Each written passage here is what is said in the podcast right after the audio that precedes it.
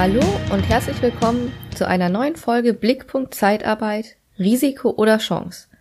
Diesmal nach einer kleinen Pause, weil hier alles ein wenig drüber und drunter geht, aber der Podcast, Podcast geht auf jeden Fall weiter. Das heutige Thema ist Betriebsräte in der Zeitarbeit. Gibt es das überhaupt oder hat man damit eigentlich nichts zu tun?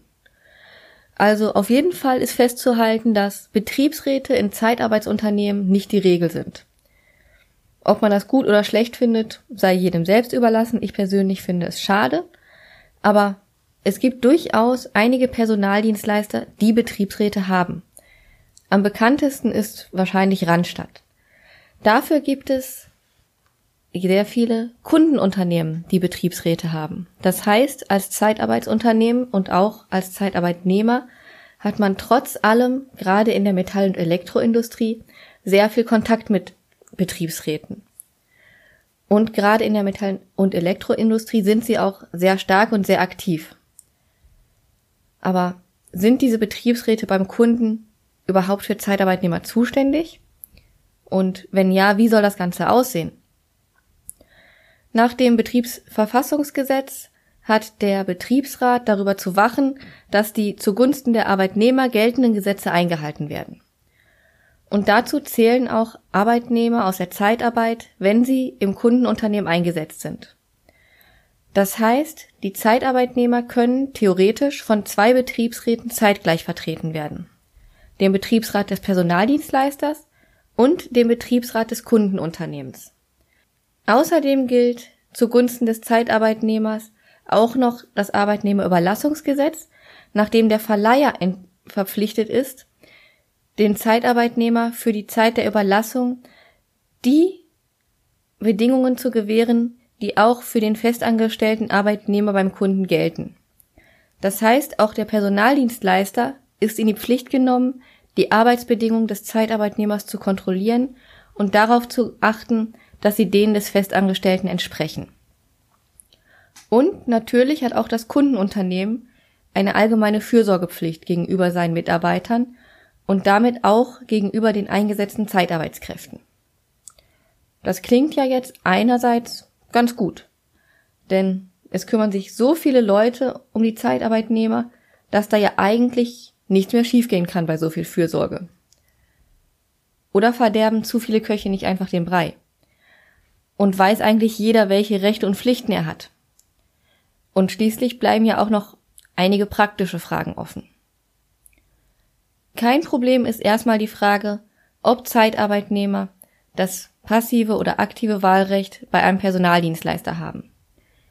Also sprich, ob sie gewählt werden können und ob sie wählen können, wenn es einen Betriebsrat in ihrem Unternehmen gibt. Hier gibt es schlicht und ergreifend keine Besonderheiten gegenüber anderen Unternehmen.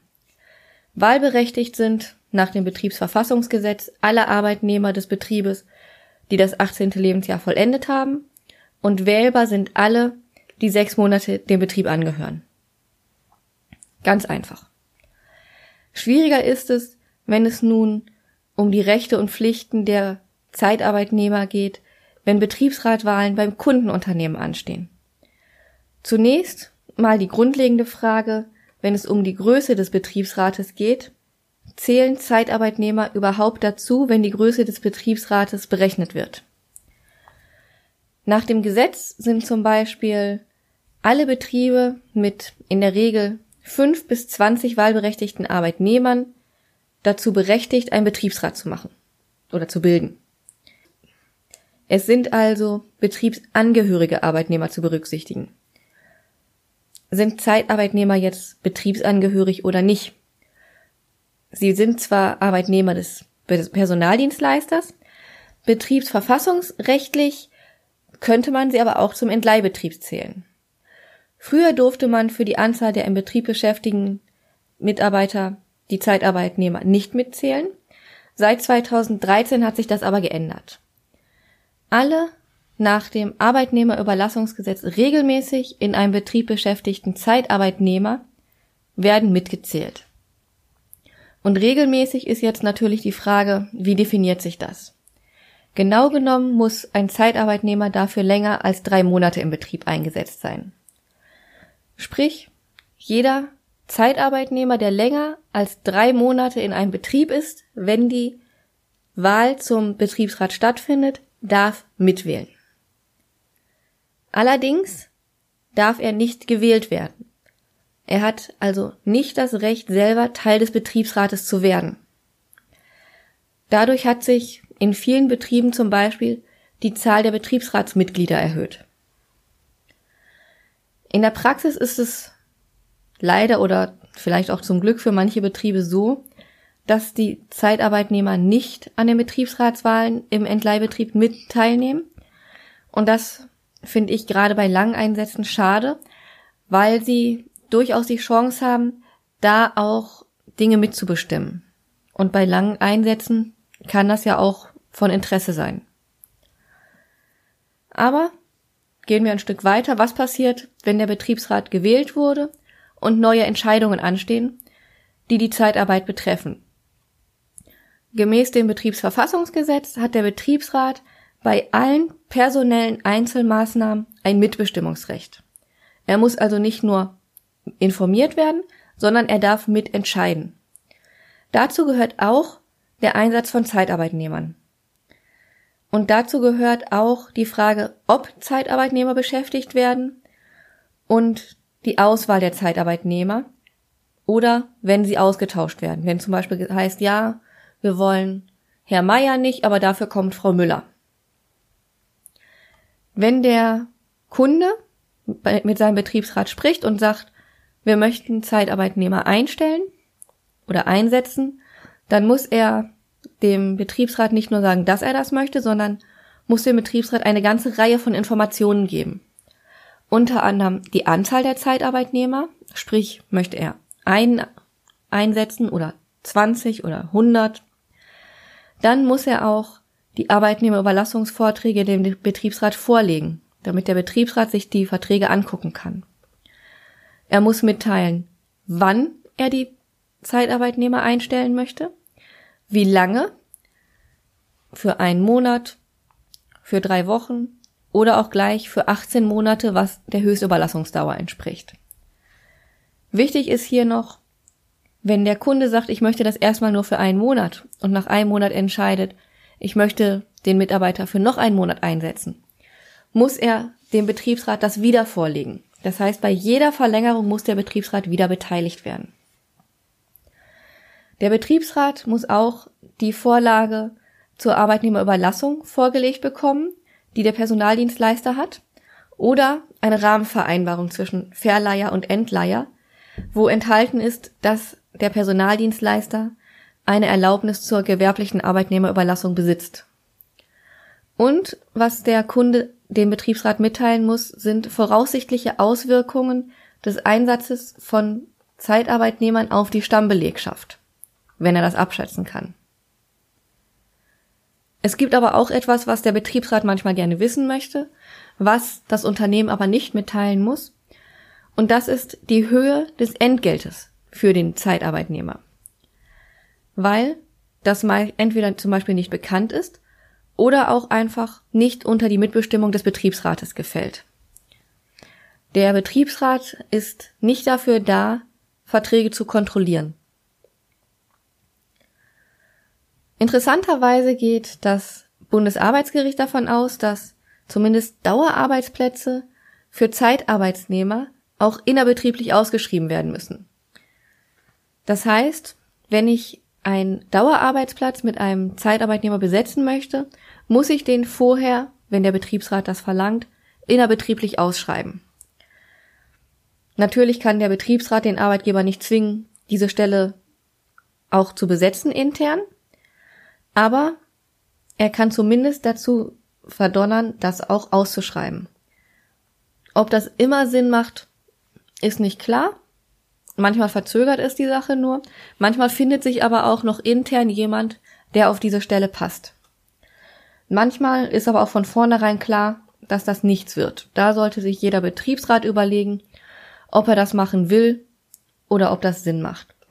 Denn wenn es nur darum geht, Auftragsspitzen abzuarbeiten oder eine Stelle zu besetzen, wo überhaupt Fachkräftemangel herrscht und einfach die Stellen intern schon so nicht besetzt werden können, macht eine interne Ausschreibung auch wenig Sinn. Bisher war umstritten, ob der Arbeitgeber dem Betriebsrat vor dem Einsatz von Leiharbeitnehmern zum Beispiel auch den Namen des spezifischen Arbeitnehmers aus der Zeitarbeit mitteilen muss. Dagegen spricht, zumindest aus Kundensicht immer, dass Zeitarbeit ein sehr schnelllebiges Geschäft ist, mit sehr kurzen Einsatzzeiten und sehr schnellen, unerwarteten Änderungen. Das stimmt auch. Gerade wer mal in dem Bereich gearbeitet hat, weiß das. Allerdings sieht das Bundesarbeitsgericht darin keinen Grund, warum das Einfluss auf die Pflichten eines Arbeitgebers gegenüber dem Betriebsrat haben sollte. Das heißt, das Unternehmen ist verpflichtet, bei einem Personaldienstleister den Namen anzufordern, wenn es sich für einen bestimmten Zeitarbeitnehmer entschieden hat anhand eines anonymen Profils. Und dieser Name muss auch dem Betriebsrat vorgelegt werden.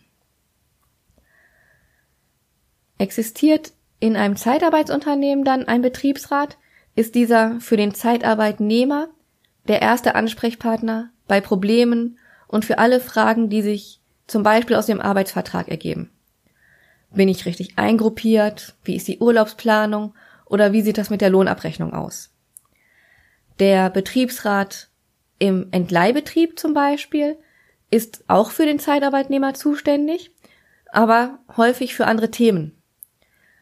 Die Themen beziehen sich mehr auf den konkreten Arbeitsplatz. Zum Beispiel auf Arbeits- und Gesundheitsschutz im Einsatzbetrieb. Wenn Arbeitnehmerinnen gekündigt werden, muss der Betriebsrat auch vorher angekündigt, angehört werden und kann der Kündigung widersprechen. Das hat erstmal nichts mit der Zeitarbeit zu tun.